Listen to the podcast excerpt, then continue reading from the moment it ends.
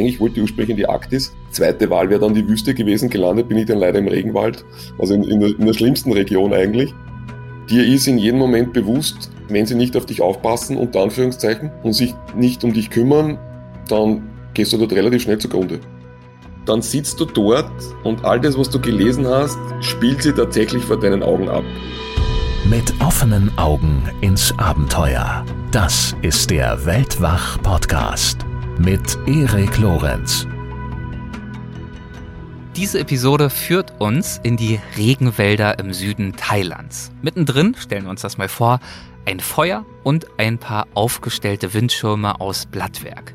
Hier leben die Mani, eine der letzten nomadischen Jäger- und Sammlergesellschaften ohne jede Form von Ackerbau. 95 Prozent der Menschheitsgeschichte haben wir, wir Menschen, als Jäger und Sammler zugebracht, uns aber bekanntlich mittlerweile denkbar weit von dieser, von unserer eigenen Vergangenheit entfernt. Wie sieht ein solches Leben aber für jene aus, die es noch immer führen? Der Makrosoziologe Kale Takami hat über anderthalb Jahrzehnte hinweg immer wieder bei den Mani gelebt. Und er hat dort erfahren, was ihr Leben bedroht, beziehungsweise ihre Lebensweise und erzählt uns davon und er räumt im Gespräch mit uns auch mit vielen Mythen und Fehlvorstellungen über und zu den Jäger- und Sammlergesellschaften auf. Ich wünsche euch viel Spaß und los geht's. Ja, hallo lieber Khaled, herzlich willkommen bei Weltwach. Ich freue mich sehr über und auf unser Gespräch. Hi. Hallo, freut mich ebenso. Ja, und ich würde auch ganz gerne direkt einsteigen und äh, ins Geschehen mit dir springen gewissermaßen. Und zwar in den Süden Thailands, äh, mitten in den Regenwald hinein. Wir sind, wir gehen jetzt auf eine kleine Kopfreise, wir sind zu Besuch bei den Mani, von denen wir gleich noch mehr hören werden. Nimm uns doch aber zum Einstieg einfach mal dorthin mit. Kannst du dich erinnern, äh, wie du dich zum Beispiel in den ersten Minuten, in den ersten Stunden gefühlt hast, als du eines ihrer Dörfer betreten hast? Was hast du da wahrgenommen? Was hast du gerochen? Was hast du gesehen? Was hast du gehört? Wie hast du dich gefühlt? Also zunächst einmal ähm, war es schwierig, jetzt, also es ist schwierig, mich an den ersten Moment zu erinnern, weil es hat ja zeitlang gebraucht, bis wir mit diesen Leuten Kontakt aufgenommen haben. Also wir sind nicht gleich in, in ihr Camp in den Regenwald, sondern wir haben einmal versucht, dort in Thailand mit Bauern rund um den Regenwald Kontakt aufzubauen. Und weil die wiederum mit den Jägern und Sammlern Kontakt hatten. Und so haben wir dann langsam Kontakt aufgebaut. Und es hat dann relativ lange gedauert, bis sie uns überhaupt mitgenommen haben in ihr Camp. Und diese ersten Begegnungen waren durchaus eigenartig. Es war so gegenseitiges Beschnuppern. Aber anscheinend waren wir von vornherein interessant für diese Leute. Wir wussten ja, dass wir an ihnen interessiert sind, aber umgekehrt war es nicht so klar. Aber anscheinend waren wir von Anfang an irgendwie Entertainment für diese Leute, was wir bis heute sind. Und darum hat das eigentlich relativ gut geklappt. Und nachdem wir uns an ihre Regeln gehalten haben, die wir schon vorher gewusst haben, ungefähr wie diese funktionieren aus der Literatur, ähm, hat es dann ganz gut geklappt. Der Regenwald selber ist nie mein Freund geworden, bis heute nicht. Also ich, ich muss den Regenwald überhaupt nicht haben. Aber ich muss dorthin, weil ich eben interessiert an diesen Leuten bin und, und, und daran, diese Gesellschaft zu erforschen. Aber der Regenwald selber kann mir eigentlich gestohlen bleiben. okay. Er ist für, für westliche Menschen ähm, einfach lebensfeindlich. Du bist in einer Gegend, wo es Geräusche gibt, haufenweise extrem laute Geräusche, die du nicht kennst, äh, Gerüche, Luftfeuchtigkeit. Also wie jemand, der hier in der Stadt aufgewachsen ist, ist das, ist das ziemlich lebensfeindlich und abweisend und jeder, der sagt, er würde gerne im Regenwald leben, hat nicht dort gelebt. Ja, ich kann das nachvollziehen. Ich habe immerhin schon mal hier und da ein paar Tage oder auch mal eine Woche am Stück äh, im Regenwald verbracht, ob nun im Bergregenwald in Nordlaos oder mal ein paar Tage äh, und Nächte in Costa Rica. Und natürlich war auch das immer noch in einer gewissen Obhut. Ich war Gast dort. Ich musste nicht, also auch wenn das zum Teil sehr weit ab der touristischen Pfade war, musste ich nicht aus eigener Kraft überleben, mich orientieren, sondern ich hatte im Zweifel einen Local Guide und auch die Dörfer der Akka zum Beispiel dort in äh, Laos. Da haben sich die Menschen dann schon um mich gekümmert und dafür gesorgt, dass ich auch was zu essen äh, in der Schale vor mir habe und so weiter und so fort. Und es waren immer wahnsinnig intensive Erfahrungen. Das war wie so ein Eintauchen in einen ganz anderen Kosmos. Aber ich äh, weiß auch noch sehr genau, wie erleichtert ich jeweils war, als ich aus diesem Kosmos mich dann wieder herausbegeben durfte. Also so intensiv und eindrücklich es war, ihn zu betreten, so anstrengend war es auch, aus genau diesen Gründen, die du gerade skizziert hast. Und für dich war dieses Anstrengende natürlich noch viel, viel intensiver, da du ja viel, viel mehr Zeit dort verbracht hast. Genau darüber werden wir gleich auch noch sprechen. Wobei das, das wirklich Anstrengende war zunächst einmal natürlich der Regenwald und das hat sich bis heute nicht wirklich geändert, weil du bist auch dort immer noch 75 Prozent der Zeit mit eigenem Überleben beschäftigt und 25 Prozent der Zeit haben wir uns ausgerechnet, kommst du eigentlich zum Forschen. Aber das wirklich Anstrengende neben diesen physischen Herausforderungen, was der Regenwald zu bieten hat, ist eigentlich die psychische Anstrengung, wenn du mit einer Gesellschaft lebst, die keine einzige von deinen Regeln, Etiketten, Verhaltensweisen kennt ähm, oder respektiert, das ist eigentlich das, das, das wirkliche Herausfordernde. Und das ist die eigentliche psychische Belastung neben, neben dem Regenwald dann auch noch. Dann sprechen wir doch mal über diese Gesellschaft bei und mit der du dort gelebt hast. Ähm, wir haben sie vorhin schon erwähnt. Die Manie, ich glaube, so wird es ja, betont. Es ist richtig? nicht ganz leicht auszusprechen. Manie. Also Manie? Äh, das ja, okay. Manie, ja, du musst, du musst Der Ton muss hochgehen deinen, deinen, am Ende. Äh, muss nicht hochgehen, aber du musst die Luft abstoppen. Okay. Man nennt es im Englischen einen Glottal Stop und der deutsche Fachbegriff dafür ist Stimmritzenverschlusslaut. Stimmritzenverschlusslaut. Ja, Im Deutschen ist es immer ein bisschen komplizierter. Deutschen, genau, ähm, wollte ich gerade sagen. Es ja. verlangt auch ein bisschen Übung. Es ist so ähnlich, also man kennt es ja von den sogenannten Buschleuten in der Kalahari, die haben so Klicklaute und das, was bei denen die Klicklaute sind, sind eben bei den Mani diese Glottal Stops. Und ihre ganze Sprache ist, Mani ist, und die ganze Sprache ist von diesen Glottal Stops durchsetzt. Okay, das heißt, da bist du mittlerweile ganz gut äh, geübt, diese Laute auszusprechen. Mehr oder weniger, ja. Und dann dementsprechend auch den Namen. Erzähl uns mal ein wenig von Ihnen. Ich stelle natürlich gleich noch detailliertere Fragen, aber fang mal an. Wer, wer sind Sie? Wie leben Sie? Also jetzt, ähm, ich, ich, fang, ich bin ja Wissenschaftler, darum fange ich es wissenschaftlich an. Es ist eine klassische Jäger-Sammler-Gesellschaft. Man spricht im Englischen auch von Hunter-Gatherer. Und diese leben typischerweise so in Kleingruppen von 25 bis 55 Leuten. Und das trifft auch auf die Manit zu. Das heißt, im gesamten Regenwald dort, also wir sprechen noch von ungefähr 1500 Quadratkilometern, aber das ist natürlich abnehmend, weil dort auch der Regenwald abgeholzt wird, leben noch circa schätzungsweise 250 bis 350 Mani. Und die leben eben in Kleingruppen von 25 bis 35, manchmal 40 Menschen, also so klein sind die Gruppen. Wobei es dann immer Kerngruppen gibt von so 15, 20 Leuten und die anderen gehen eigentlich ständig von Gruppe zu Gruppe. Also es ist eine starke Fluktuation zwischen den Gruppen. Und wir kennen eben einige dieser Gruppen und einige aber auch nicht. Also es gibt so, man, die wollen uns gerne kennenlernen und das hat sich natürlich im Regenwald dann relativ schnell herumgesprochen, dass, dass da zwei dilettantische weiße Menschen aus dem Westen quasi da sind und die ganz lustig sind. Aber es gibt auch andere, die kennen wir bis heute noch nicht, weil die anscheinend bewusst entschieden haben, mit uns nichts zu tun haben zu wollen.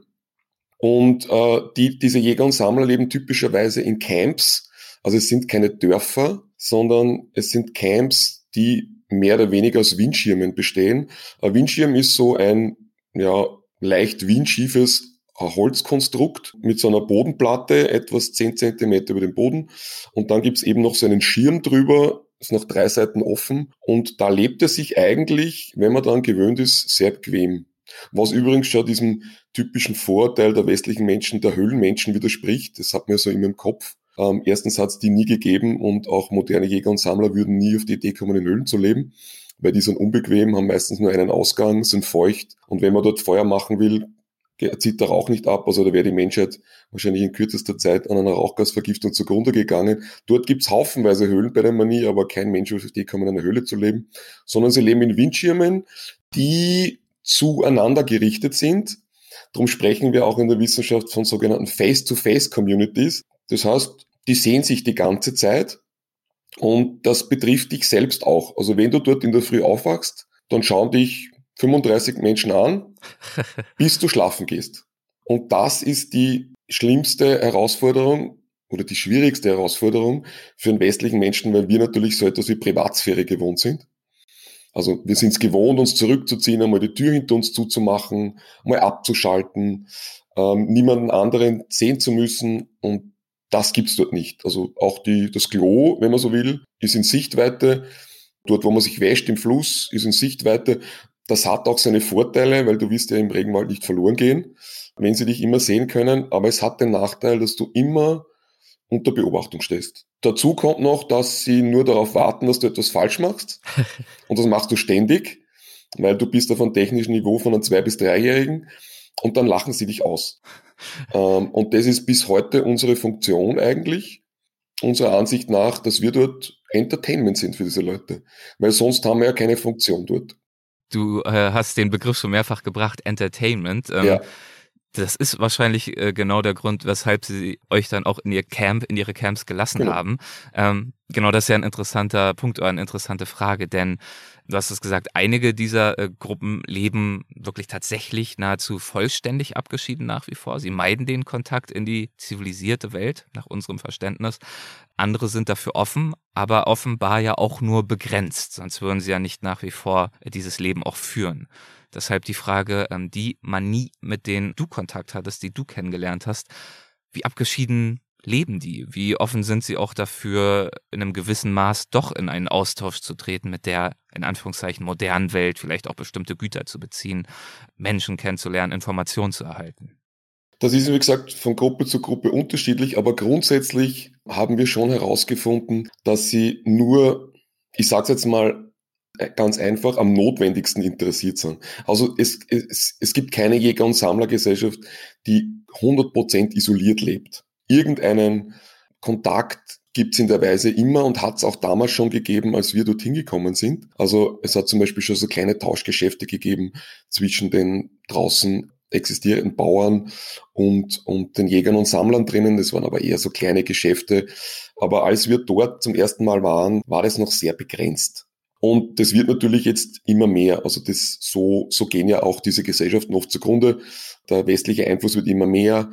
Waren kommen hinein, die nicht reproduziert werden können, bringen Ungleichheit hinein. Krankheiten kommen rein, schlechtes Essen kommt herein. Und wenn der Alkohol einmal da ist, dann geht's relativ schnell. Das kennt man ja von anderen diesen Gesellschaften. Ähm, und dann gibt's Gesellschaften wie zum Beispiel die Andamanen, äh, die man ja kennt, die leben auf einer Insel, da ist es natürlich relativ leicht, sich äh, zu isolieren. Die beschießen ja bekannterweise jeden mit Pfeilen, der da versucht, mit dem Boot zu landen. Das geht natürlich im Festland nicht. Das heißt, sie müssen sie irgendwie bis zu einem gewissen Grad arrangieren. Und sie nehmen auch Waren an, die sie brauchen können. Also zum Beispiel Messer sind reingekommen. Und wenn man da einen Schleifstein dabei hat, dann hält das relativ lang. Alles, was über einen gewissen Technologielevel hinausgeht, was nicht reproduzierbar ist im Regenwald, das interessiert sie nicht. Aber sie sind grundsätzlich auch an uns im Prinzip nicht wahnsinnig interessiert gewesen. Das war eine dieser großen Erkenntnisse, die wir schon zu Beginn hatten im Regenwald. Äh, wir haben Fotos mitgebracht von Wien, von Städten, Straßenbahnen, Autos, keine Ahnung, alles Mögliche. Und das haben sie sich eigentlich so kurz angeschaut, so eine Minute, zwei Minuten. So nach dem Motto, ja, gibt es auch, aber wahnsinnig interessant ist das nicht für uns. Und als wir dann beim nächsten Mal bei der zweiten Feldforschung etwas anderes mit hatten, nämlich Fotos von anderen Jägern und Sammlern, da waren sie plötzlich interessiert, was machen die, wie jagen die, wie bauen die ihre Hütten. Äh, also da haben sie nicht mehr aufgehört zu fragen. Und dann ist es uns irgendwie klar geworden, ja, sie sind im Prinzip an sich selbst interessiert, beziehungsweise an den kulturellen Codes, mit denen sie was anfangen können. Denn hinter unserer Welt stecken eben so viele kulturelle Codes, diese berühmte kulturelle Matrix, mit der man aufgewachsen sein muss, damit man damit was anfangen kann. Also es ist ein Mythos, dass Menschen von Natur aus irgendwie von Natur aus neugierig sind, sondern sie sind im Prinzip an den Codes interessiert, die sie selber verstehen. Ist wahrscheinlich so, als würdest du jetzt in Wien in einem x-beliebigen Passanten Fotos von Naturvölkern zeigen. Also genau klar gibt es dann auch Menschen, die sind daran interessiert und gucken sich das dann gerne auch ja. mal drei Minuten an. Aber dass man jetzt völlig aus der Haut fährt und stundenlang über nichts anderes mehr reden kann, ist natürlich nicht so, weil das für die meisten Menschen dann mit ihrer eigenen Lebenswirklichkeit nicht so wahnsinnig viel zu tun hat. So genau so ist es. Ihnen dort ja. wahrscheinlich auch. Es ist, wie gesagt, auch bei uns so. Man braucht nur in unsere Welt gehen. 99,9 Prozent unserer Medien, unserer Filme, Zeitungen, Bücher drehen sich auch um westliche Menschen. Und an dem sind wir interessiert. Und bei den Jägern und Sammlern ist es nicht anders. Also man ist einmal zunächst interessiert, wenn man noch nie ein Fotoapparat gesehen hat oder ein zweidimensionales Bild, dann ist man mal kurz interessiert. Aber richtiges Interesse im Sinne von den anderen zu verstehen in seiner Lebensrealität und Welt, aus der kommt, haben wir bei denen äh, nicht gefunden. Und das kennt man auch aus anderen Forschungen, dass das Interesse wirklich stark begrenzt ist. Ich finde das sehr spannend, denn man meint ja tatsächlich oft, dass es ein wesentlicher Pfeiler des menschlichen Seins sei, neugierig zu sein und insbesondere auch offen zu sein. Da gibt's natürlich dann Menschen, die sind äh, sehr innovativ ausgerichtet, andere nicht. Mein Mann ist ein totaler Technik-Nerd, der weiß immer genau Bescheid und ich warte so lange wie möglich, mir irgendwas Neues anzuschaffen, wo ich mich dann wieder einlernen muss. Klar gibt's da Unterschiede, aber tendenziell, das sieht man ja auch daran, wie sich die Menschheit insgesamt entwickelt hat, würde man ja meinen, wir sind offen und interessiert an Fortschritt, denn oftmals erleichtert Fortschritt ja erstmal das Leben. Bessere Häuser, bessere Werkzeuge und so weiter und so fort. Die eventuellen Nachteile kommen ja dann oft erst äh, später ins Spiel. Deswegen finde ich spannend, äh, dass es offenbar Gesellschaften gibt, die dieses, dieses Fortschrittsstreben oder Fortschrittsinteresse nicht haben. Also ich könnte ja, es wäre leichter für mich nachzuvollziehen, wenn du mir sagen würdest, dass ähm, diese Menschen die Zivilisation in irgendeiner Art und Weise kennengelernt haben, mal davon gekostet haben, kosten mussten, konfrontiert worden sind und dann sagen, nein, das wollen wir nicht. Und dann aus dieser Position heraus bewusst sagen, das wollen wir draußen halten. Aber ein solches Leben zu führen, das ja auch für Sie, auch wenn Sie sich im Dschungel gut auskennen, sicherlich kein einfaches Leben ist, dort zu leben und zu überleben. Und Werkzeuge, Materialien, Geräte und Informationen nicht zu nutzen, die ihnen auch dieses Leben in ihrer jetzt schon existenten Lebenswirklichkeit deutlich erleichtern würden, womit ja dann diese Entwicklung vielleicht tatsächlich richtig erst losgehen würde. Das ist schon interessant, dass sie da sagen, ja, nö, also pff, unser Leben so wie es ist, äh, würden wir gern einfach so fortsetzen.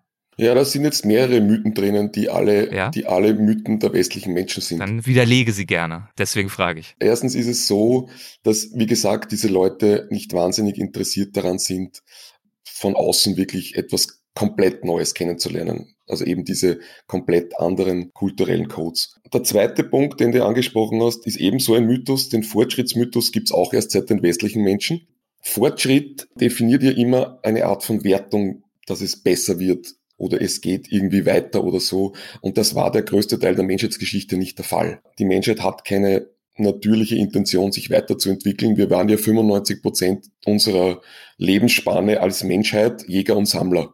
Und ähm, ja, wichtiger Punkt. Es ist erst mit der sogenannten neolithischen Revolution losgegangen, die wiederum verursacht wurde durch einen starken Klimawandel, der eben die damaligen Jäger und Sammler gezwungen hat, sesshaft zu werden und in größeren Dörfern zu leben und dann Populationswachstum, diese ganze Geschichte. Aber wir wissen aus der Wissenschaft, dass es keinen natürlichen Drang zum Fortschritt gibt, sondern der ist immer von außen verursacht durch bestimmte Ereignisse.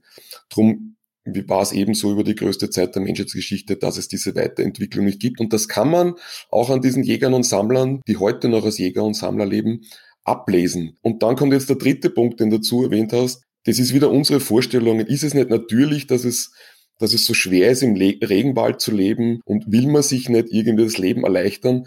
Das ist auch wieder nur aus unserer Perspektive heraus. Aus der Jäger-Sammler-Perspektive ist das das beste Leben, das man sich vorstellen kann. Es fängt schon mal so an, dass diese Leute im Schnitt zwei bis vier Stunden am Tag pro Person arbeiten. Und es ist ein Mythos der, der westlichen Zivilisation, der sogenannten, dass diese Jäger und Sammler auch in der Steinzeit irgendwie so knapp am Überleben dran waren und, und schauen mussten, dass es irgendwie weitergeht und dass das Leben so mühsam war. Und dann hat Gott sei Dank irgendjemand den Ackerbau erfunden und dann wurde das Leben leichter.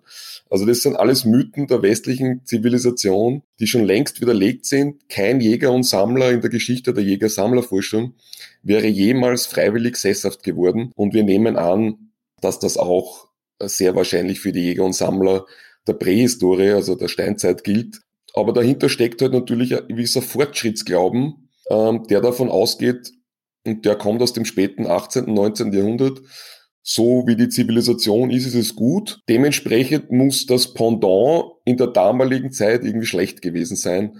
Und da zeichnen wir eben so ein hopsches Bild von nasty, brutish, short muss das Leben gewesen sein. Aber alle wissenschaftlichen Erkenntnisse, die wir jetzt über die letzten Jahrzehnte gesammelt haben, sprechen eigentlich dagegen das Verständnis, dass dieses Fortschrittsdenken, auch dieser Wachstumsglaube, der uns ja heutzutage so selbstverständlich erscheint, dass der eben eigentlich gar nicht unbedingt so selbstverständlich ist oder sein müsste, macht dir das Mut in mancherlei Weise, dieses Verständnis, dieses Wissen zu haben, weil wir ja oft heutzutage, glaube ich, das Gefühl haben, Wir sind eigentlich dazu verdammt, als Menschen immer weiter zu wachsen und wir können aus dieser, aus diesem Momentum, das wir aufgebaut haben als Wissen, als äh, westliche Gesellschaften, mit dem wir auch den Planeten in vielerlei Hinsicht überfordern, können wir eigentlich gar nicht mehr austreten, weil wir einfach nicht anders können.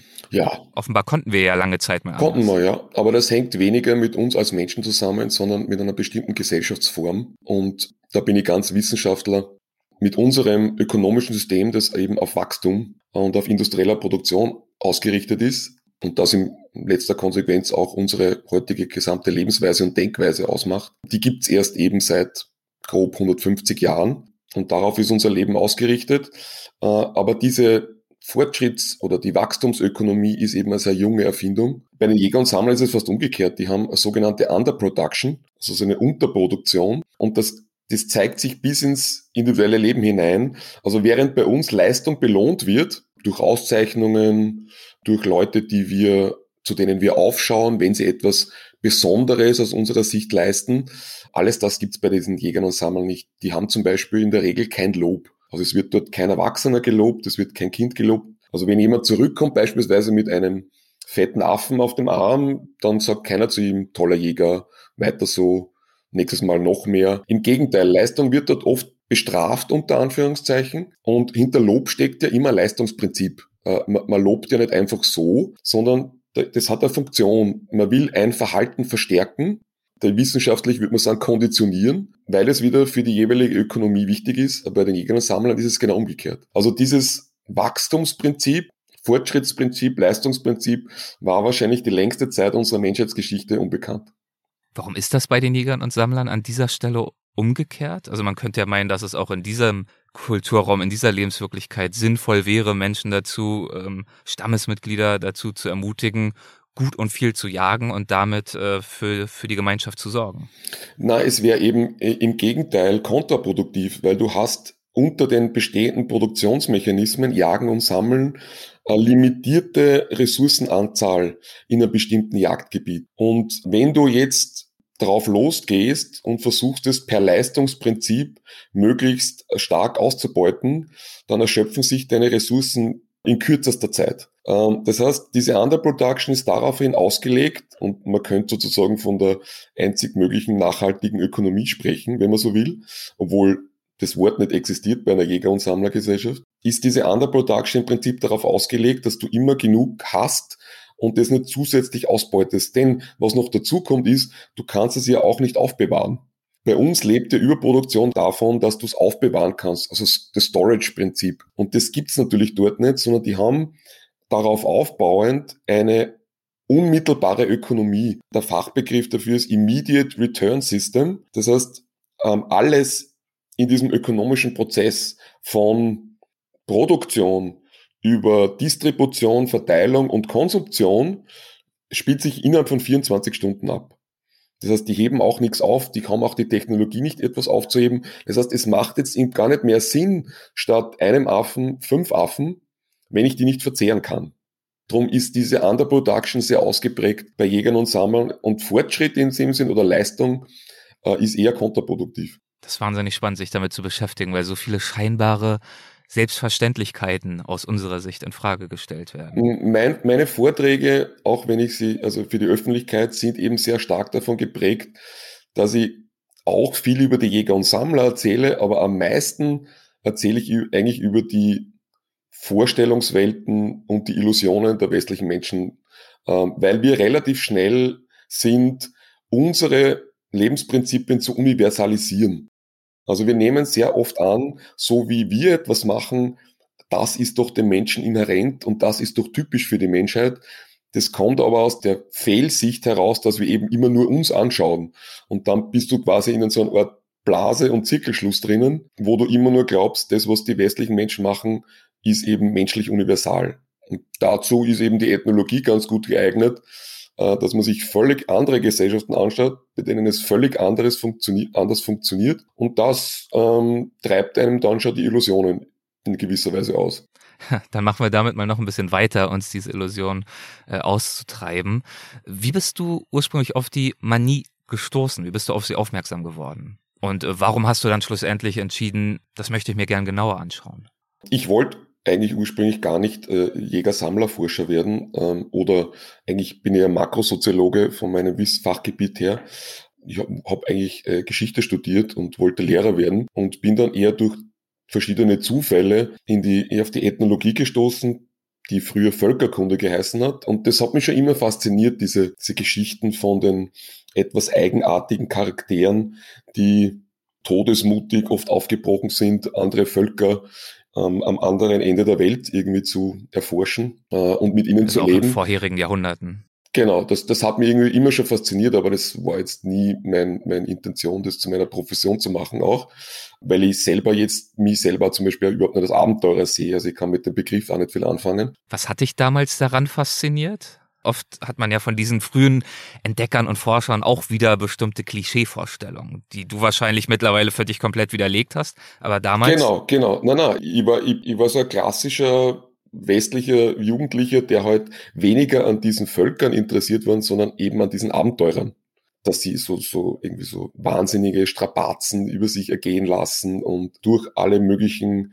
Dinge durch müssen und, und habe natürlich irgendwie auch zu diesen Leuten aufgeschaut und das hat mir irgendwie gefallen, das hat mich beeindruckt. Ja. Vor allem von den Arktis-Forschern. Eigentlich, eigentlich wollte ich ursprünglich in die Arktis. Zweite Wahl wäre dann die Wüste gewesen. Gelandet bin ich dann leider im Regenwald, also in, in, der, in der schlimmsten Region eigentlich. Aber diese Geschichten haben mich schon fasziniert. Aber wie gesagt, es waren eher die Persönlichkeiten selber, äh, mit denen ich da aufgewachsen bin. Aber ich war weit davon entfernt, das selber machen zu wollen, weil ich war so ein typisches Stadtkind ohne irgendwelchen Abenteuerdrang. Aber bin dann durch Zufall auch in der Ethnologie gelandet und habe eben dann von diesen Forschern auch ein bisschen tiefergehend in die Wissenschaft hineingeschnuppert und war dann schon fasziniert auch von diesen Erkenntnissen, die sie nach Hause gebracht haben, unabhängig jetzt von ihren eigenen Abenteuergeschichten. Und ja, bin dann eigentlich auch durch Zufall auf einen Kollegen gestoßen, der sich auch für Jägersammler interessiert hat in Wien. Und wir haben das dann eigentlich zu zweit sind wir das angegangen und sind dann relativ schnell draufgekommen, dass es vor 100 Jahren circa schon einen Österreicher gegeben hat, der auch schon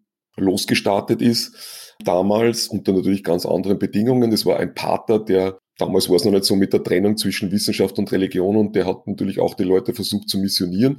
Aber der hat schon erste Kontakte mit Jägern und Sammlern gehabt und hat dann auch drüber geschrieben und über diese Bücher und natürlich andere Literatur von vor allem angloamerikanischen Forschern sind wir dann drauf gestoßen und haben uns dann gedacht, ja, wir haben, es, es gibt irgendwie in der Literatur Hinweise auf diese Jäger und Sammler in Thailand. Schauen wir mal, ob es die noch, ob's die noch gibt.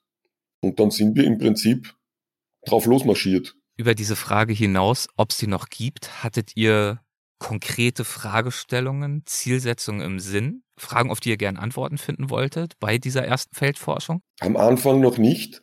Ähm, aber wir haben natürlich, es, es gab ja vor uns schon Jäger-Sammler-Forscher, die seit den 50er, 60er Jahren wirklich moderne Feldforschung auch betrieben haben, bei den Hatzabe oder bei den äh, Saan oder auch bei anderen Gesellschaften. Und die haben uns schon gewisse Grundlagen geliefert. Und daraus haben wir dann unsere Fragen entwickelt. Also zum Beispiel eine Frage war, wie funktioniert deren soziales System? Wir haben gewusst, wenn das Jäger und Sammler sind, dann sind die hoch egalitär, also gleichberechtigt. Und die große Frage dahinter ist, wie funktioniert so ein System, in dem es keine Anführer, Chiefs, überhaupt Leute gibt, die irgendwelchen anderen Leuten etwas anschaffen. Das ist ja auch wieder sowas, was für, für westliche Menschen total schwierig zu verstehen sind. Und ich bekomme dann immer so Fragezeichen bei den, von den Leuten in meinen Vorträgen, weil die alle davon ausgehen, es muss doch irgendwen geben, der der, der, der mehr Talent hat als andere oder der dann am Schluss das Sagen hat. Aber genau das Gegenteil ist der Fall. Und was die Leute aber davon ableiten, ist, dass, weil niemand etwas zu sagen hat, es dort regellos ist. Aber das ist eben nicht der Fall. Es gibt wirklich sehr viele Regeln und sehr ausgearbeitete Regeln, aber diese Regeln sind alle darauf ausgelegt, dass nicht am Schluss jemand jemanden anderem etwas anschafft. Es gibt dort keine Chiefs, keine Anführer, niemanden, der irgendwie mehr zu sagen hätte ähm, als andere Menschen. Und in der Wissenschaft spricht man eben von diesen hochegalitären Gesellschaften. Und diese Fragestellungen von anderen Forschern haben wir eben auch übernommen. Wie funktioniert das dort? Ich finde an solcher Forschung auch immer äh, wahnsinnig spannend die Frage, mit welcher Perspektive die Forschenden auf sich selbst blicken, auf ihre Rolle bei alledem, wie sie von den zu Erforschenden wahrgenommen werden. Da würde mich dein Selbstverständnis interessieren. Also worauf ich hinaus will, ist, wir sind auch schon Geschichten begegnet von Wissenschaftlerinnen, Wissenschaftlern, die sind dann irgendwo in den Dschungel gegangen, haben dann irgendwelche neuen Pflanzen oder Frösche entdeckt ähm, und das war dann eine riesen Highlight, eine riesen Pressewelle. Sie sind gefeiert worden, haben sich auch selbst gefeiert. Was dann oft nicht dazu gesagt wird, die Menschen, die dort vor Ort leben, die kennen all diese Pflanzen und Frösche schon längst. Für die ist das überhaupt nichts Neues. Also diese Frage, was ist jetzt hier neu, was ist eine wissenschaftliche Entdeckung, die ist natürlich auch immer sehr, naja, sehr subjektiv aus der Welt heraus, aus der wir kommen.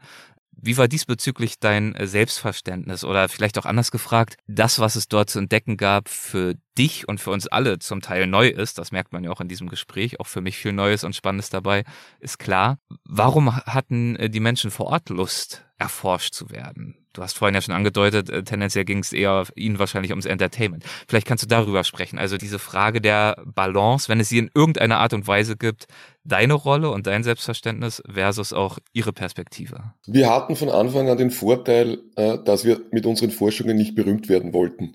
Das wollen wir bis heute nicht. Also das, das was mit den Vorträgen und den Podcasts ist mir jetzt irgendwie passiert äh, und wir machen das auch, um weitere Forschungen vielleicht finanzieren zu können. Aber eigentlich sind wir beide eher der Typ, wir wollen in Ruhe gelassen werden und in Ruhe forschen.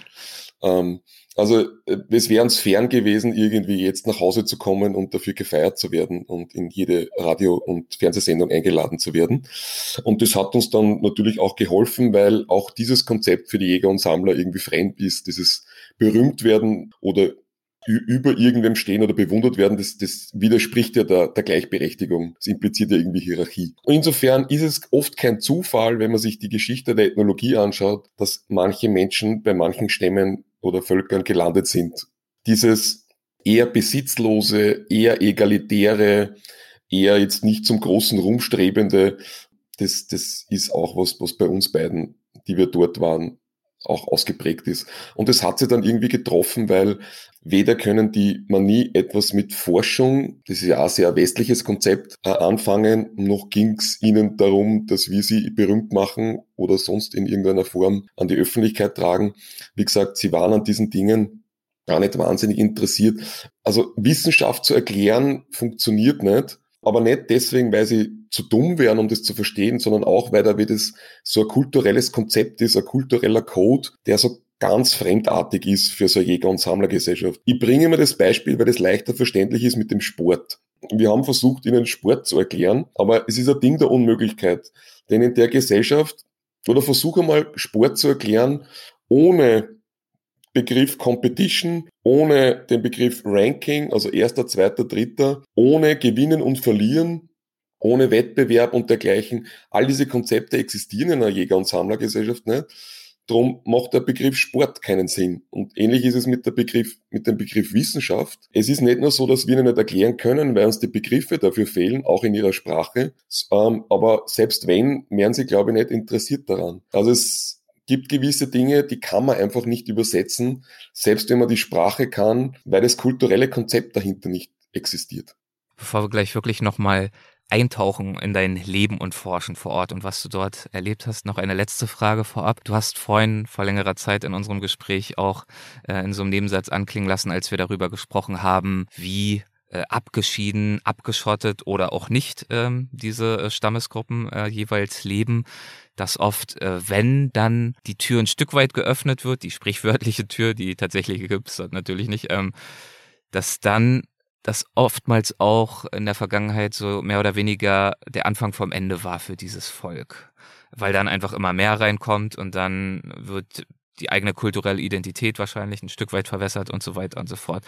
Hat dich das zögern lassen? Inwiefern es für dich eine gute Idee ist und damit auch für sie wirklich Gewinn bringt, wenn äh, westliche Forscher wie du äh, sich dort bei ihnen aufhalten und damit ja diese Tür vielleicht doch ein Stück weit aufmachen? Ja, das haben wir uns natürlich überlegt und mit diesem Vorwurf ist man auch immer konfrontiert, berechtigterweise. Denn ähm, man ist Teil der westlichen Welt und man kommt dorthin und wenn man dort ist, kennen sie auch mehr westliche Sachen als vorher, wie zum Beispiel einen Fotoapparat oder ein Bild oder einen, einen Kugelschreiber oder dergleichen, was man halt dann mit hat. Das stimmt. Also insofern beeinflusst man diese Gesellschaft, als sie etwas wissen, was sie vorher noch nicht gewusst haben. Aber Einfluss ist nicht gleich Einfluss. Oder sagen wir so, der Einfluss, der sonst durch die westliche Welt passiert, eben durch Krankheiten, durch Abholzung des Regenwaldes etc., dass dieser Einfluss ist viel größer als zwei Wissenschaftler da irgendwas auslösen könnten. Also ich kenne keinen Fall, wo eine Gesellschaft durch ein, zwei Forscher, die dorthin gekommen sind, in irgendeiner Weise großartig in ihrem Leben gestört worden wäre. Aber natürlich ist man Teil einer westlichen Gesellschaft, aber man hat relativ kleinen Anteil, wenn es dann darum geht, ob diese Gesellschaft überlebt oder nicht. Also ob wir dort jetzt gewesen wären oder nicht. Diese Gesellschaft hat ein Ablaufdatum, wie alle anderen noch existierenden Jäger-Sammlergesellschaften, und da gibt es noch mehr ganz wenige, weil das seit der neolithischen Revolution bergab geht mit Jägersammlergesellschaften. Also im, im Jahr 1500 unserer Zeit wurde ausgerechnet, war die Hälfte der Gesellschaften auf diesem Planeten noch Jäger und Sammler. Hm. Wahnsinn. Und heute gibt's vielleicht noch fünf bis zehn funktionierende auf der ganzen Welt. Also das wäre auch unabhängig von irgendwelchen Anthropologen und Ethnologen geschehen, ähm, die dorthin gekommen waren. Aber ja, am Schluss hast du nur die Möglichkeit, entweder gehst du hin mit dem Risiko äh, einer Krankheit, die du möglich äh, hinbringst, mit dem Risiko, dass sie jetzt etwas Westliches gesehen haben, das sie vorher noch nicht gesehen haben, oder du bleibst zu Hause. Diese zwei Möglichkeiten gibt's und wir haben uns dafür entschieden, äh, unserer Profession folgend, diese Risiken auf uns zu nehmen und äh, diese Forschungen durchzuführen. Aber ich verstehe Menschen, die sagen, lasst sie doch komplett in Ruhe. Und du hast ja das, ja, sei ja auch nochmal dazu gesagt, vorhin auch schon angedeutet, es ist ja nicht so, dass ihr einfach äh, dorthin gereist seid und dann da in irgendeinem Dorf aufgeschlagen seid, äh, dürfen wir bitte bleiben, sondern ihr habt euch rangetastet, ihr habt erstmal äh, Zeit ja. im Umland verbracht, angefangen mit Bauern zu sprechen, die dort in der Nähe leben, gefragt, welches Dorf, welche Gemeinschaft könnte sich anbieten, dafür vielleicht auch offen sein. Und ihr habt ja dann auch die Zeit, die ihr dort vor Ort verbracht habt, nicht in der Art und Weise verbracht, dass ihr jetzt äh, möglichst viel aus eurer Welt dorthin mitgenommen habt, um ihnen zu zeigen, was alles so da draußen los ist, sondern ihr habt ja, das war ja gerade eben auch das Ziel nach meinem Verständnis, versucht möglichst tief in ihre Welt einzutauchen und euch dort mit einzuführen. Genau.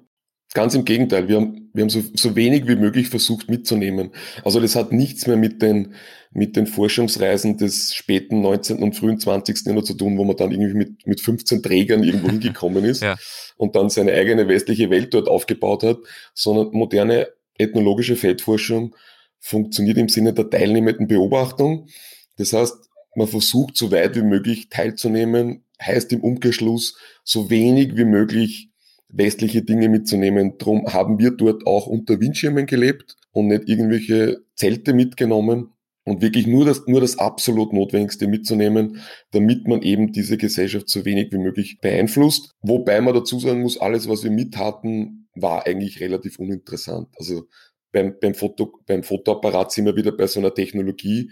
Das ist oft in den ersten, ersten zwei Minuten interessant und nett, aber dann kann man eigentlich relativ wenig damit anfangen. Das wäre so, wie wenn du jemanden hier auf einer Einkaufsstraße ein Blasrohr in die Hand drückst. Die Jagdwaffe der Jäger und Sammler ist einmal recht nett und interessant für zwei Minuten, aber du kannst nicht damit einkaufen oder Tiere erlegen auf einer Einkaufsstraße. Also es ist relativ uninteressant nach kurzer Zeit. Dementsprechend habt ihr also das Allermeiste von dem, was ihr kanntet und äh, was euch selbstverständlich war in eurem Leben, zurückgelassen. Und ich könnte mir vorstellen, du hast es ja auch schon angedeutet, das hat mitunter auch zu einer oder anderen Herausforderung geführt. Ähm, du hast schon angesprochen, die mangelnde Privatsphäre zum Beispiel. In dieser Zeit dort vor Ort, kannst du mal vielleicht ein, zwei Beispiele nennen für Situationen oder Umstände, die dich als westlichen Menschen äh, ganz besonders gefordert haben? Im Grunde habe ich eh schon das Schlimmste genannt. Die, das fehlende Privatsphäre, das spricht sich so einfach aus.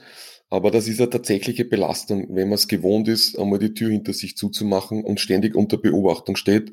Und das Zweite ist natürlich, habe ich auch schon erwähnt, dieses ständige ausgelacht werden. Ja, man darf aus diesen Indigenen keine heiligen Kühe machen. Also die sind jetzt nicht so, die warten nicht auf jemanden und helfen dir unbedingt dann sofort und sind so wahnsinnig nette Menschen, sondern die wollen auch ihren Spaß haben und das nutzen sie auch aus. Ne? Und, und sie lassen dich einmal, weiß ich nicht, Viertelstunde, 20 Minuten werken eben etwas falsch machen und diese 15, 20 Minuten nehmen sie auch, um dich dann nach Herzenslust auszulachen, bis dir dann vielleicht jemand hilft. Also und, und auch dort gibt es Leute, die man natürlich sympathisch findet und Leute, die, die man unsympathisch findet. Man darf diese Leute auch nicht alle über einen Kamm scheren. Es ist wie hier. Da gibt es Leute, mit denen versteht man sich gut und andere Leute weniger und umgekehrt genauso. Wir waren wahrscheinlich einigen sympathischer als, als anderen, aber das kommt noch dazu, diese direkte psychische Belastung ähm, zu den körperlichen Herausforderungen. Ja, also äh, ich habe da mal Durchfall gehabt zum Beispiel und du willst im Regenwald keinen Durchfall haben, weil äh, das alles schon zu Hause mühsam ist, aber im Regenwald noch viel mühsamer.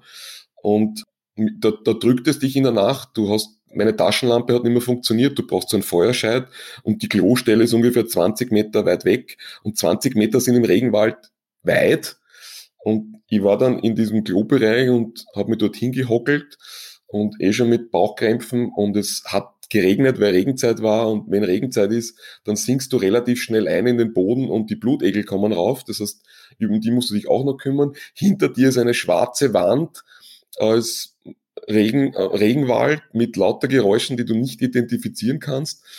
Und, und in der Situation sitzt du natürlich dann dort und dir kommen quasi so grundlegende philosophische Fragen wie, habe ich das Richtige studiert? ähm, ähm, warum, warum hat man das bei Indiana Jones nie gesehen? Also das sind alles dann so Dinge, die dann halt, aber andererseits, und das ist dann so die Psychohygiene, die einsetzt, sagst du dir selber unter dieser ganzen Mühsal und Strapazen, ja, dafür habe ich das Privileg, und das haben bisher nicht viele Menschen gehabt, und werden auch nicht mehr viele Menschen haben, mit einer der letzten Jäger- und Sammlergesellschaften auf diesem Planeten zu leben. Und das holt dann dann bis zu einem gewissen Grad zumindest aus diesen Situationen wieder heraus. Also es ist immer wichtig, in dieser Belastung eine Art Psychohygiene zu betreiben. Es hat uns natürlich sehr geholfen, dass wir zu zweit waren. Äh, jemand aus, einer, aus, der, aus der eigenen Welt mitzuhaben, ist ein Riesenbonus. Ja? Und du bist so der, der, der Psychiater für den anderen sozusagen. Also das hilft schon. Ähm, aber du stehst dort ständig unter dem einen oder anderen Druck. Vor allem stehst du unter dem Druck deiner eigenen Unzulänglichkeit. Weil du glaubst, du bist erwachsen und kannst schon alles, aber das gilt nur für deine westliche Welt. Dort, wenn du ankommst, bist du, wie gesagt, auf einem technischen Niveau von einem Zwei- bis Dreijährigen und das bleibt auch so. Und dir ist in jedem Moment bewusst, wenn sie nicht auf dich aufpassen, unter Anführungszeichen, und sich nicht um dich kümmern, dann gehst du dort relativ schnell zugrunde. Und das klingt so so niedlich und äh, auch amüsant. Ach ja, dann war er da vielleicht hier und da auch mal ungeschickt bei dem Versuch, irgendwas zu bauen. Aber ich kann mir vorstellen, mit dieser eigenen Unzulänglichkeit und Ahnungslosigkeit tagtäglich über längere Zeiträume hinweg immer wieder bei eigentlich fast allem konfrontiert zu werden, ist wahrscheinlich auch anstrengend für, ja, für die eigene Psyche. Ja, die, die Dosis macht das Gift. Also man, man kann damit leben, wenn man mal einmal ausgelacht wird, so einmal in der Woche, aber das ständig 24-7 und die nur darauf warten und auf dich keine Rücksicht nehmen, in jeglicher Form, das kulminiert dann zu einem echten psychischen Druck. Ja. Aber natürlich bis zu einem gewissen Grad schafft man es dann über die Zeit, sich bisschen daran zu gewöhnen, auch an, an die Umweltumstände. Aber alles in allem muss man dann irgendwann wieder raus aus dem Regenwald. Also das ist, wir können nicht zu den Typen, die sagen, ja, wir, es ist alles so toll dort und wir bleiben dort unbedingt, sondern das ist eine durchgehende Belastung. Wie lange wart ihr dort? Wie lange und wie oft, dass wir mal ein Gefühl haben, wovon wir hier reden? Naja, das war immer, je nachdem, wie wir ähm, Unterstützung bekommen haben von der Uni. Das waren manchmal Wochen, manchmal Monate. Zeitraum von 15 Jahren ungefähr sind wir immer wieder hingefahren. Oh, wow. Ich müsste jetzt einmal nachrechnen, wie lange wir wirklich dort waren. Aber wir haben schon eine, eine lange Zeit gemeinsam gerechnet dort, dort verbracht und versucht natürlich auch die Sprache einigermaßen zu lernen, wobei man das ja nicht nie genau weiß, wie gut man sie kann, wenn man kann, wenn man kein Referenzsystem hat. Also wir haben, das, das muss man sich dann so wie vorstellen, wie, wie Lateinvokabeln lernen, die wir dann aufgeschrieben haben. Aber e-, eben wie gesagt, selbst wenn du Wörter kennst und Sätze bilden kannst, heißt noch nicht, dass du wirklich was verstehst von dieser Sprache. Außerdem ist vieles auch schwierig, zu übersetzen. In der Sprache gibt es zum Beispiel keine Vergangenheitsform, keine Zukunftsform, gerade für Österreicher schwer verständlich, keinen Konjunktiv. ähm, also es sind alles so, es ist eine tonale Sprache, das heißt, ein Wort in unterschiedlicher Tonlage ausgesprochen bedeutet dann wieder was ganz was anderes. Es gibt keinen über das haben wir eh schon gesprochen. Nachdem es kein Leistungsprinzip gibt, gibt es zum Beispiel auch keinen komparativ. Also ich kann gar nicht sagen, ich bin besser als du. Es gibt keinen Superlativ. Ich kann gar nicht sagen, ähm, ich bin der Beste. Sie reden eigentlich kaum in Gliedsätzen oder nicht in Gliedsätzen, sondern nur in Nominalsätzen. Also man muss in diese Grammatik überhaupt erst einmal grundsätzlich irgendwie eindringen. Ähm, wobei diese Erkenntnisse jetzt nicht so überraschend waren, weil wir das von anderen Jägern und Sammlern im Prinzip auch schon kennen. Du hast darüber gesprochen, es ist eine egalitäre Gesellschaft, äh, extreme Gleichberechtigung. Du hast auch schon so ein paar Beispiele äh, gegeben, wie sich das äußert, dass zum Beispiel ein erfolgreicher Jäger nicht äh, großartig gelobt wird oder so. Hast du noch ein paar weitere Beispiele ähm, dafür, was du herausgefunden hast, erlebt hast in Bezug auf die sozialen Gefüge in dieser Gesellschaft? Denn das war ja eine der Hauptfragen, äh, mit denen du aufgebrochen bist. Naja, das, das, das, diese Erkenntnisse ketten sich quasi irgendwie aneinander. Weil dieses egalitäre System zum Beispiel, das wir ähm, relativ ausführlich untersucht haben, das funktioniert ja in jeglicher Hinsicht. Also wir haben das auf sozialem, auf ökonomischen und politischer Ebene quasi untersucht. Und daran angeknüpft hängen dann wieder andere Erkenntnisse. Zum Beispiel funktioniert dieses egalitäre Teilen dort in dieser Gesellschaft, das eine eigene Logik hat, die sich sehr von der westlichen unterscheidet, funktioniert er zum Beispiel nur, weil es keine Form von Privatbesitz gibt. Mhm. Das heißt? Das heißt, dass, dass es dort, äh, erstens gibt es kein Wort dafür, aber als Beispiel jetzt wieder, ich habe dort ein T-Shirt dann unter Anführungszeichen hergeschenkt und zwei Tage später zwei andere angehabt, drei Tage später hat es wieder wer andere angehabt, das T-Shirt ist gewandert, wenn niemand auf die Idee gekommen ist, das gehört jetzt ihm. Und das zeigt sich wieder in der Sprache. Es gibt in der Gesellschaft zum Beispiel keine Possessivpronomen. Äh, wir drücken ja Besitz aus, indem wir sagen, mein Telefon, mein Auto, mein Haus. Und die haben das nicht einmal in der Sprache dementsprechend auch nicht im Denken. Das heißt, wenn dort etwas ist, dann ist es quasi Gemeingut und dann kann es auch jeder nehmen. Und darum funktioniert der Austausch dort zwischen den Leuten übers Wegnehmen und nicht durchs Geben. Weil das Geben impliziert ja, ich habe die Kontrolle über das Produkt und ich bin jetzt so nett und gebe dir, warum auch immer, etwas von mir ab. Und diese Geberkontrolle impliziert ja Hierarchie. Ich gebe dir und du gibst mir dann vielleicht ein Danke oder etwas zurück. So funktioniert dieser bilaterale Austausch bei uns. Der funktioniert aber dort überhaupt nicht so, sondern man nennt es im Fachbegriff Demand Sharing, gefordertes Teilen. Man nimmt dort einfach weg. Also die Ökonomie basiert dort auf Wegnehmen. Das ist übrigens typisch für Jäger- und Sammlergesellschaften. Und dieses Wegnehmen jederzeit von allen Dingen funktioniert aber wiederum aufbauend nur auf dem fehlenden Prinzip de, des Privatbesitzes und des Privateigentums. Und das zeigt sich. Also die nehmen dir ständig Sachen weg und am Anfang und bedanken sich auch nicht, weil wenn das, wenn die Ökonomie auf Wegnehmen basiert, gibt es natürlich auch keinen Bedarf für Danke zu sagen.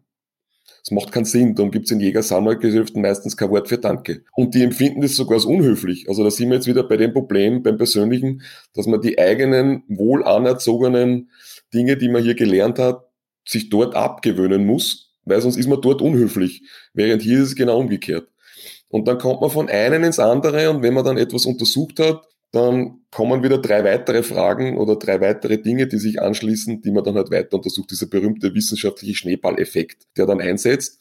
Aber das geht dann bis hin in die Psychologie der Leute, wenn man das überhaupt gut untersuchen kann, dass es dann zum Beispiel sowas wie auch Besitzdenken in Bezug auf Personen nicht gibt. Ja, bei uns, wir verwenden ja Possessivpronomen nicht nur für Dinge, sondern auch für Personen.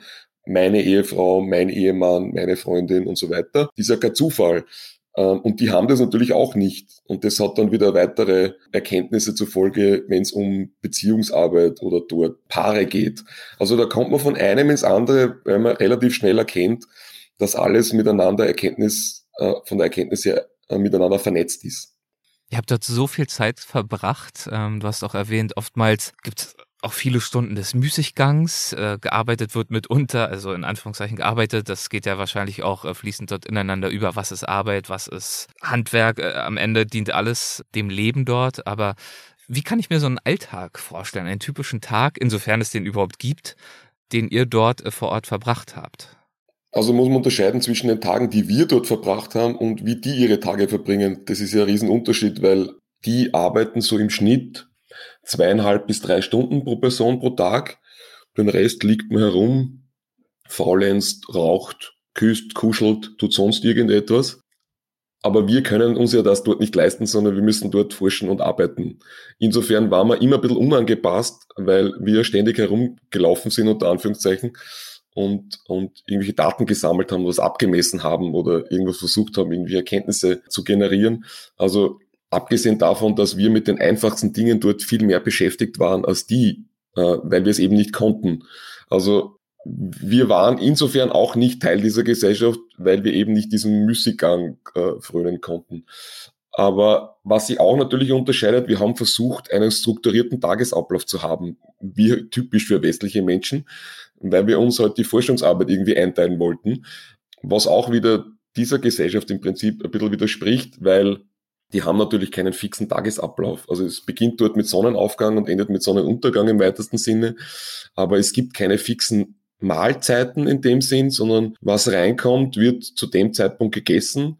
Ob es jetzt um 10 in der Früh oder um 7 Uhr am Abend reinkommt, ist völlig egal. Es gibt auch, es gibt auch diese ganzen Struktureinheiten, um einen Tagesablauf irgendwie zu generieren in dieser Gesellschaft nicht. Es gibt logischerweise keine Zeit in unserem Sinne, weil es auch keine Zahlen gibt. Ähm, das setzt ja alles Zahlen voraus. Äh, bei den Manie, wie bei vielen anderen Jäger- und Sammlergeschäften, gibt's eins, zwei und viele. Mehr gibt's nicht. Und wenn dir das fehlt, äh, was du übrigens in Klammer dazu gesagt auch nicht brauchst, dann gibt's natürlich auch wenig Möglichkeit, aber auch Intention, den Tagesablauf irgendwie zu strukturieren.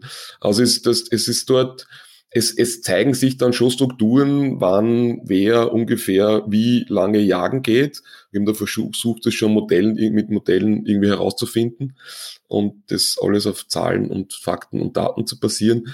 Aber jetzt im Sinne von einem Tagesablauf passiert nicht viel, außer man holt Wasser, man wäscht sich, man bereitet Essen auf, wo, wobei das jetzt auch nicht wahnsinnig lang dauert, weil es gibt ja keine Zubereitung in dem Sinn. Man geht jagen äh, und sammeln, versucht den Windschirm auszubessern, am Blasrohr herumzubasteln, ob es, um es optimal zu halten. Also man beschäftigt sich schon mit irgendwas immer, aber Arbeit im eigentlichen Sinne reduziert sie sehr stark bei diesen Menschen, was übrigens auch der Grund ist, warum sie nie auf die Idee gekommen würden, Ackerbau zu betreiben weil, wie wir ja wissen, Ackerbauern weit intensiver und länger und das, das sehen sie auch in Thailand bei den Bauern. Also die arbeiten die, die längste Zeit am Tag, während die Jäger und Sammler da eigentlich die wenigste Zeit am Tag arbeiten und gerade wenn sie das beobachten, unter Anführungszeichen, würden sie nicht auf die Idee gekommen, na, das ist eine tolle Geschichte, mache ich auch. Wie sieht das aus in Bezug auf äh, diese totale Gleichberechtigung? Mann versus Frau? Also gibt es da schon eine Arbeitsteilung und auch Unterschiede in den Rollen im Alltag? Das legt ja zumindest dieser Begriff in meiner Vorstellung nahe Jäger-Sammler. Meist sind es dann eher Sammlerinnen und die Jäger tendenziell männlich. Gibt es da Unterscheidungen, Trennungen, Spezialisierungen? Ja, also das, das ist eine typische Art der Arbeitsteilung, wobei die auch nicht 100 Prozent ist. Also es, wir kennen Jäger- und Sammlergesellschaften, wo die Frauen auch jagen und die Männer auch sammeln. Also das ist nie ganz 100 Prozent. Aber bei den Manie gibt es grundsätzlich diese Arbeitsteilung. Aber was es nicht gibt, ist eine Bewert unterschiedliche Bewertung dieser Arbeit. Also bei uns kommt ja der Geschlechterunterschied nicht aus der unterschiedlichen Arbeit, sondern aus der Bewertung der Arbeit. Also ähm, weil halt gesellschaftlich lange Zeit es so war, dass Hausarbeit als minderwertige Arbeit betrachtet worden ist, gegen jetzt klassische Arbeit, die ein Mann verrichtet. Das löst jetzt natürlich bei uns immer mehr auf, aber bei den Jägern und Sammlern gibt es diese Arbeitsteilung, aber es gibt keine unterschiedliche Bewertung dieser Arbeit. Und drum sprechen wir bei Jäger- und Sammlergesellschaften auch von dieser Art dreigeteilten Gleichberechtigung. Die gilt zwischen Personen an sich, zwischen den Geschlechtern, die einzige Gesellschaftsform, wo das jemals realisiert ist, und auch zwischen dem, was wir Kinder und Erwachsene nennen. Also die, da gibt's kaum Begriffe für, so, für, für das, sondern was bei uns unter Kind fallen würde, wird bei den Manisha äh, unter Erwachsener fallen oder beziehungsweise gibt es keinen Begriff dafür. Also diese, es gibt natürlich unterschiedliche Ausprägungen dieser Egalität bei Jäger- und Sammlergesellschaften, aber bei den Manie ist sie in, insofern sehr stark ausgeprägt. Diese Arbeitsteilung gibt's also, aber keine Wertung der Tätigkeit. Und wenn es jetzt um ökonomischen ökonomische Tätigkeit geht, dann tragen die Frauen eigentlich viel mehr bei als die Männer, weil zu 80 Prozent ernähren sie sich vegetarisch die man nie und zu 20 Prozent nur aus den fleischlichen Ressourcen. Und die Frauen sind in der Regel viel erfolgreicher. Also die, die Erfolgsquote bei den Jägern geht meistens nicht über 25 Prozent hinaus. Also insofern. Aber das hängt auch wieder mit dem Breitengrad zusammen, wo man diese Jäger und Sammler findet. Je näher beim Äquator, desto höher ist der vegetarische Anteil. Je höher man in die kälteren Breiten kommt, bei den Inuit kennt man ja, da ist natürlich der Fleischanteil dann viel höher. Stichwort Ernährung, hatte ich das vor Herausforderungen gestellt? ja, definitiv. Also, Gab es jetzt wahrscheinlich äh, äh, nicht Chicken McNuggets und äh, den Big Mac, sondern eher weniger, ja, weniger. Äh, also es gibt es gibt verschiedene Affenarten. Ja. Es gibt ähm, Warane, Flughunde, Vögel, äh, Walddachs. Ähm, also die, diese Art von eher kleinerem Wild, beziehungsweise auf Wild, das im, im, im sogenannten ersten Stock sich befindet. Das ist ja der Grund, warum sie Blasrohre verwenden, weil das das beste Gerät ist dazu. Erster Stock bezieht sich wahrscheinlich auf diese fünf Etagen eines Regenwaldes, was die Vegetation genau, betrifft. Da ist halt das, das Blasrohr am besten geeignet, um diese Tiere zu jagen. Und ja, natürlich, äh, an das Essen muss man sich gewöhnen, aber auch da merkt man relativ schnell, dass das, was wir als Ekel, Ekel empfinden, meistens ansozialisiert wurde. Das kann man schon alles essen. Und der Ekel verschwindet da dann mit der Zeit und daran merkt man eben, dass das jetzt nichts, kein natürlicher Ekel ist in dem Sinn, sondern das hängt halt mit den Geschmacksgewohnheiten und Essgewohnheiten bestimmter Gesellschaften zusammen. Also es ist dann so auch, dass man am Anfang schmeckt es natürlich etwas eigenartig, weil es ein Medium Rare ist und natürlich nicht gewürzt. Aber dann, wenn man wieder rauskommt aus dem Regenwald, dann schmeckt alles plötzlich überwürzt. Also da merkt man dann den Unterschied. Ja?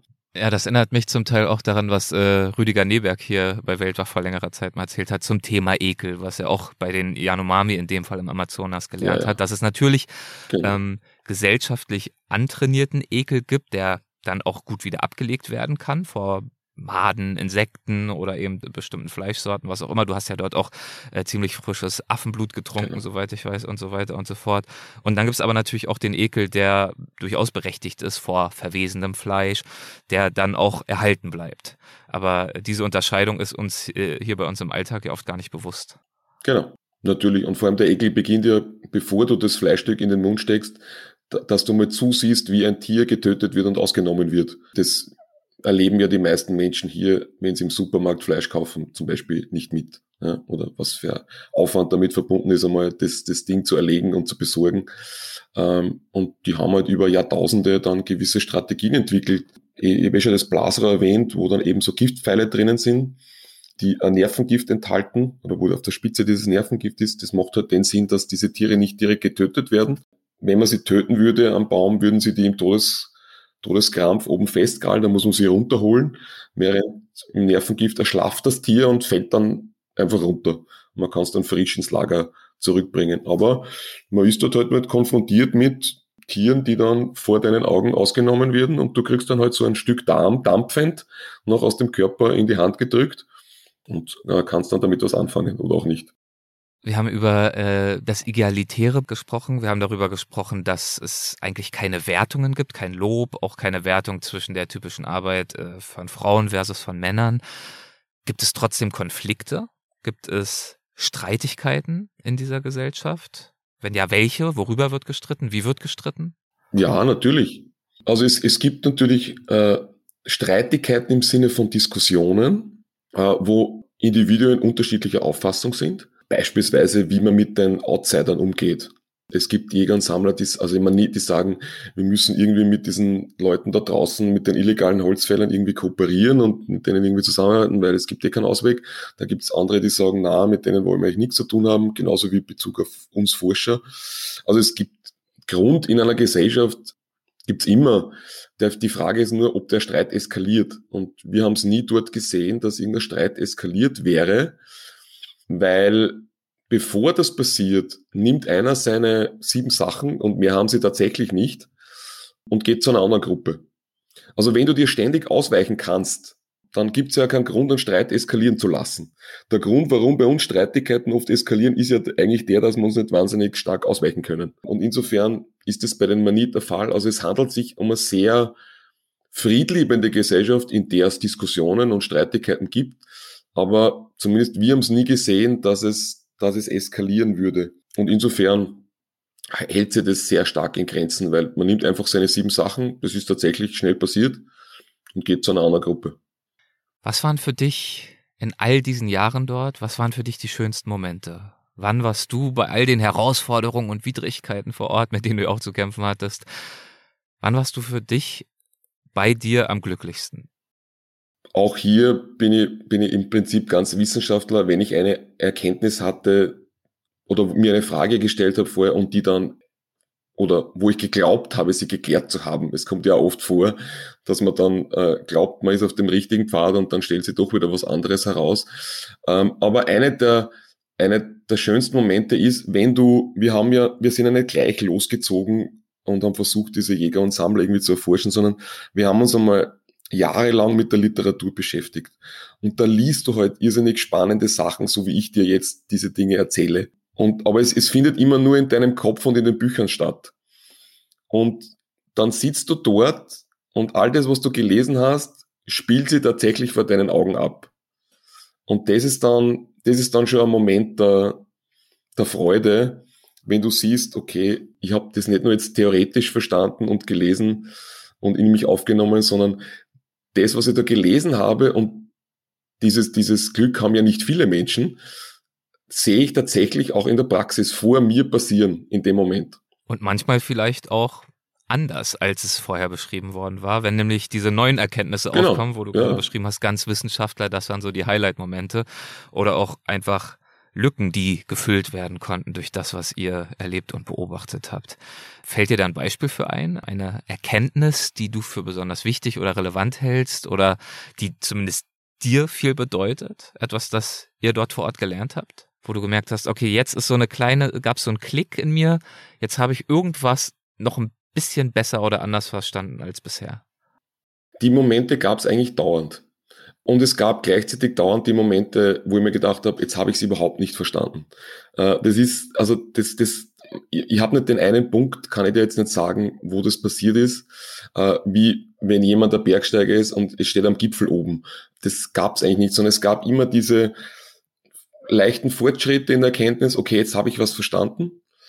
Und auf der anderen Seite ist, jetzt gibt es aber wieder drei neue Sachen, die ich nicht verstanden habe wenn sie diskutieren oder wenn sie jagen oder wenn sie sonst irgendwas tun, versuchst du immer, das irgendwie in Einklang zu bringen mit den Annahmen, die du hast oder die du gelesen hast. Aber was mir am glücklichsten oft gemacht hat, ist die eigenen Fortschritte, jetzt unabhängig von der Forschung. Jetzt habe ich was geschafft oder konnte und äh, mitgehen mit diesen Jägern und habe sie nicht zu sehr belastet und aufgehalten. Oder jetzt habe ich mein Feuer selber wieder angemacht. Oder diese Dinge, also diese kleinen Fortschritte. Oder heute habe ich mir nicht vier Wunden zugefügt, sondern nur eine. Also es sind so die kleinen, die kleinen Dinge, aus denen man, oder zum Beispiel extrem glücklich war, weil es mir gerade einfällt, war über diesen, das war eine der wenigen Sachen, die wir uns aus der Zivilisation mitgenommen haben, ähm, war so ein relativ furchtbar schmeckender Instant-Kaffee aus im Süden von Thailand dort gekauft, der, der uns dort irrsinnig geschmeckt hat und wo wir uns gesagt haben, okay, das ist etwas in der Früh, auf das wollen wir nicht verzichten. ja. Und als ich zu Hause war, habe ich nur ein paar Backeln, Backel von, denen, von dem mitgehabt. Und als ich die zu Hause äh, einen versucht habe, hat das furchtbar geschmeckt. Also das war derselbe Kaffee. Das ist interessant. Ähm, ja. der, der zu Hause furchtbar, kannst du, kannst du nicht trinken, ja.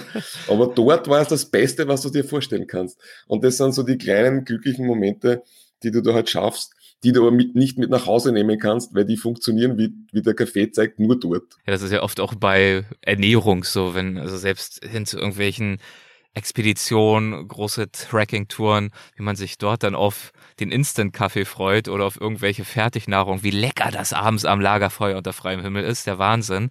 Zu Hause ungenießbar.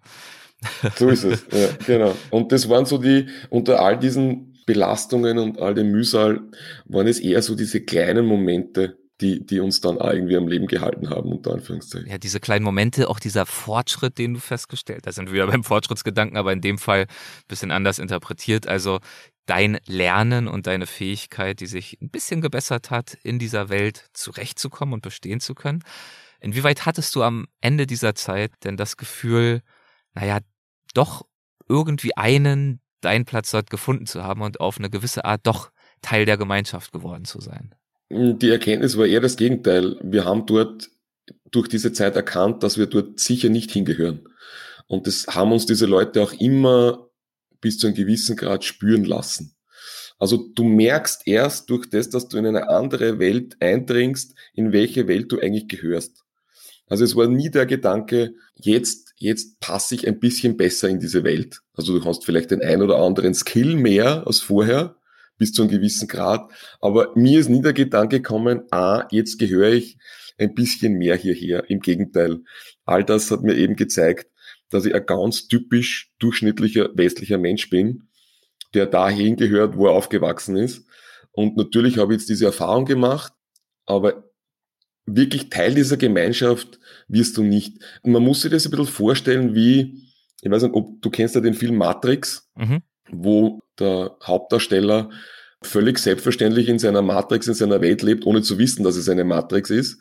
Und dann wird er herausgerissen aus dieser Matrix, weil er plötzlich draufkommt, es gibt eine andere Welt noch ähm, und er lebt eben nur in einer Matrix oder bisher ist, hat er eine Matrix. Und so ähnlich muss man sich das vorstellen. Also in der echten Welt gibt es natürlich keine Computerwelt dahinter, aber es gibt so so eine kulturelle Matrix, die sich von einer anderen komplett unterscheidet. Und du musst aber aus deiner eigenen Matrix einmal austreten und in eine andere Matrix hinein, damit du erkennst, dass du in einer Matrix lebst.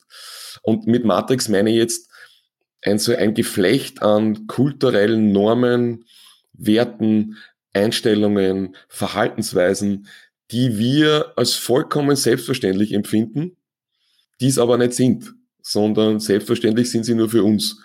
Und das Problem an der Selbstverständlichkeit ist ja, dass wenn man das selbstverständlich nimmt, dann hinterfragt man es nicht. Das macht ja den, den Begriff selbstverständlich aus.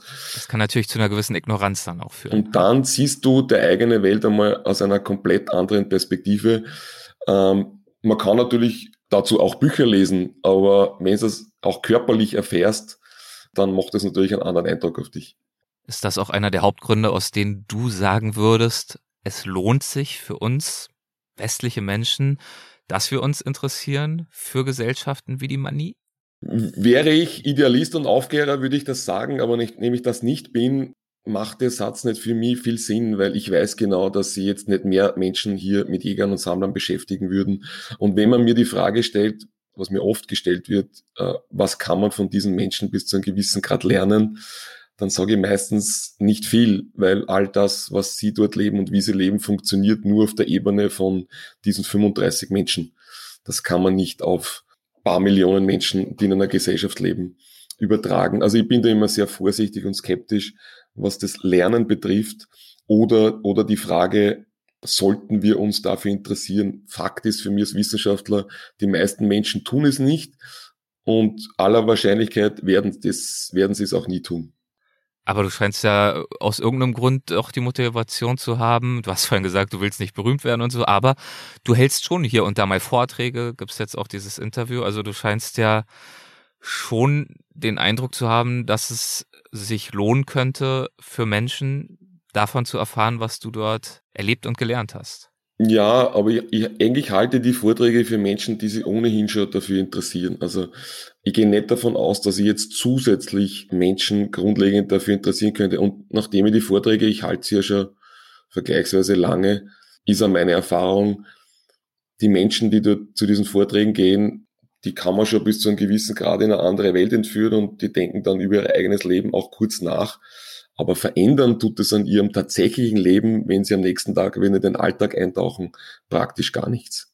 Aber das kann man natürlich, wenn man jetzt ganz harter Realist ist, über fast alle Dinge sagen, nicht wahr? Also mit der Denkweise ließen sich, würde ich mal behaupten, auch die meisten äh, Klimaschützer gut demotivieren, weil welcher eine Vortrag, welche eine Information, welches eine Buch verändert schon regelmäßig das Leben vieler. Also es sind ja dann oft auch eher Einzelzutaten, die, die bestimmte Impulse setzen können, die sich mal konkreter, mal weniger konkreter äußern. Ich weiß nicht, ob du dieses Fass jetzt aufmachen willst, ob man durch solche Dinge Gesellschaft verändern kann, aber auch da bin ich ganz Makrosoziologe und muss meistens die Leute enttäuschen, wenn es um solche Dinge geht, aber das wäre ein eigener Podcast, vermute. Na gut, dann wollen wir dieses Fass jetzt nicht aufmachen.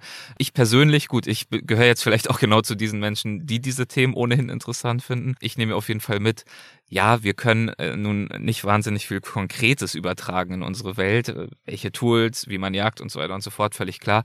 Aber sich erneut bewusst zu machen, dass unsere Lebensrealität eine von ganz, ganz vielen eigentlich ist. Und das, was wir für wichtig und für richtig und für relevant halten, eben auch sehr ja, subjektiv ist und eben nicht allgemeingültig. Ich finde, zumindest für mich ist das durchaus eine wichtige Erkenntnis und hilft äh, immer auch mal wieder mit der konfrontiert zu werden. Ob man nun selber reist und andere Kulturen zumindest streifen kann unterwegs oder eben auch in Gesprächen wie äh, in dem jetzt gerade mit dir. Ja, das auf jeden Fall. Also auch so, ist es auch mir gegangen. Wie gesagt, dass die, man, man kennt dann die eigene Matrix besser und es relativiert natürlich einiges. Aber am Schluss bin auch ich wieder in die Zivilisation zurückgekehrt und lebe hier ein, das ganz normale Leben eines westlichen Durchschnittsbürgers. Zum Thema westlicher Durchschnittsbürger vielleicht noch kurz. Warum sind wir im Westen weird? Das ist ein Begriff, der ist mir äh, begegnet bei der Vorbereitung auf dieses Gespräch. Ja, in manchen Wissenschaftszweigen werden die westlichen Menschen nicht mehr als westliche Menschen bezeichnet, sondern wir verwenden den Begriff Weird People, also aus dem Englischen, wobei das eine Abkürzung ist, ein Akronym für Western, Educated, Industrialized, Rich und Democratic. Das wurde von einem Forscher vor 10, 12 Jahren ins Leben gesetzt. Der Begriff, wobei man natürlich zunächst meinen könnte, das ist ein guter Marketing-Gag. Auch Wissenschaft ist heute ein Business und da braucht man gute, ein gutes Akronym und einen guten Begriff, aber hm. es trifft tatsächlich genau den Punkt eigentlich, den ich auch schon versucht habe zu verdeutlichen, nämlich in der, Engl in der deutschen Übersetzung heißt er das eigenartig sonderbar. Und in, und das sind wir westliche Menschen tatsächlich auf die ganze Menschheitsgeschichte gerechnet.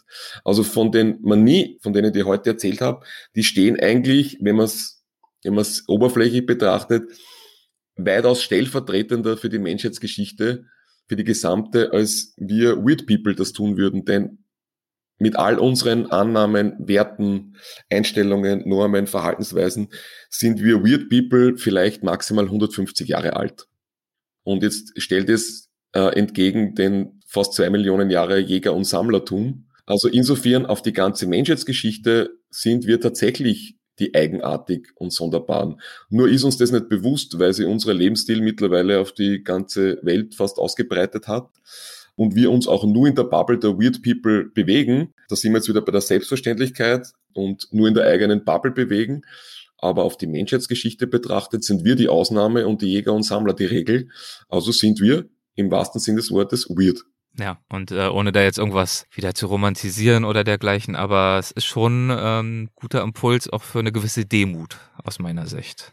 Das auf jeden Fall. Ich bin ja beim Romantisieren ist übrigens ein gutes Stichwort, muss man immer sehr vorsichtig sein. Gibt ja die einen, die so den eher Fortschrittsgedanken pflegen, die dann eher sagen, wie, wie die, oder die mich dann auch fragen, wieso entwickeln sie die nicht fort oder warum wollen sie die nicht weiterentwickeln oder hilft sie denen sogar, sich weiterzuentwickeln.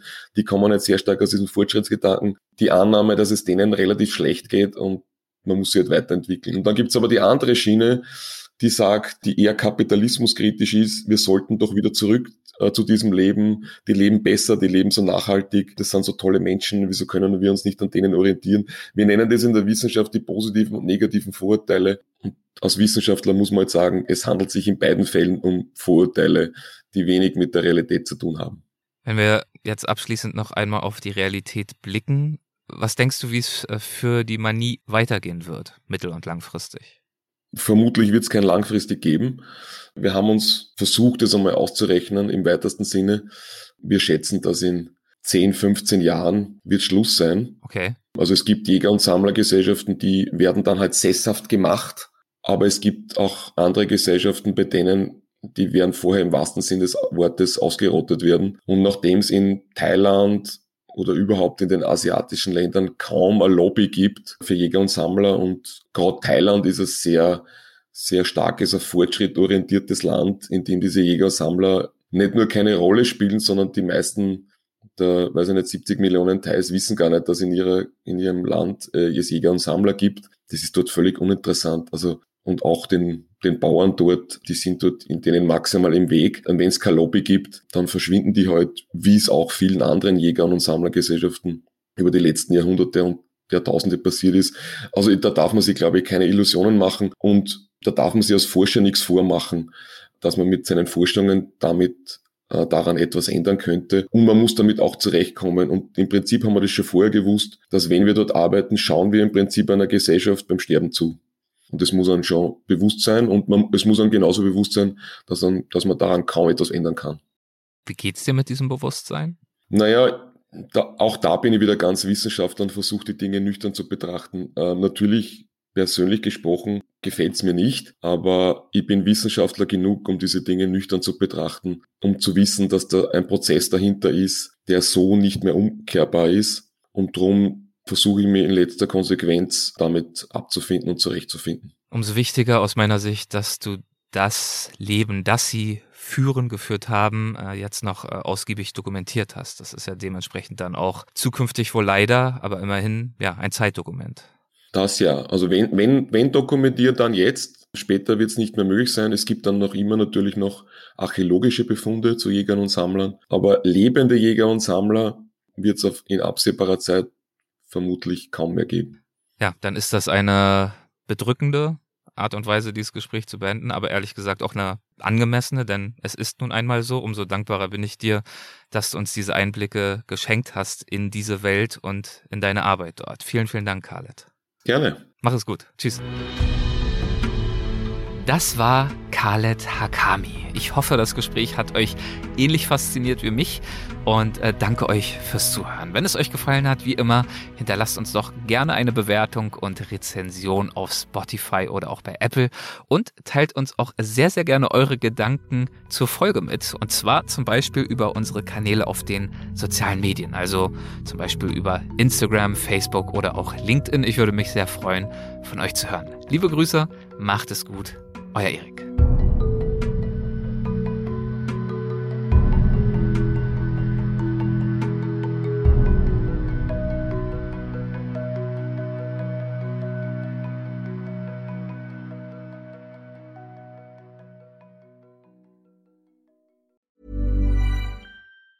Ever catch yourself eating the same flavorless dinner three days in a row? Dreaming of something better? Well, HelloFresh is your guilt-free dream come true, baby. It's me, Kiki Palmer. Let's wake up those taste buds with hot, juicy pecan crusted chicken or garlic butter shrimp scampi. Mm. Hello Fresh. Stop dreaming of all the delicious possibilities and dig in at HelloFresh.com. Let's get this dinner party started. Even when we're on a budget, we still deserve nice things. Quince is a place to scoop up stunning high end goods for 50 to 80% less than similar brands. They have buttery soft cashmere sweaters starting at $50, luxurious Italian leather bags, and so much more. Plus, Quince only works with factories that use safe, ethical, and responsible manufacturing. Get the high-end goods you'll love without the high price tag with Quince.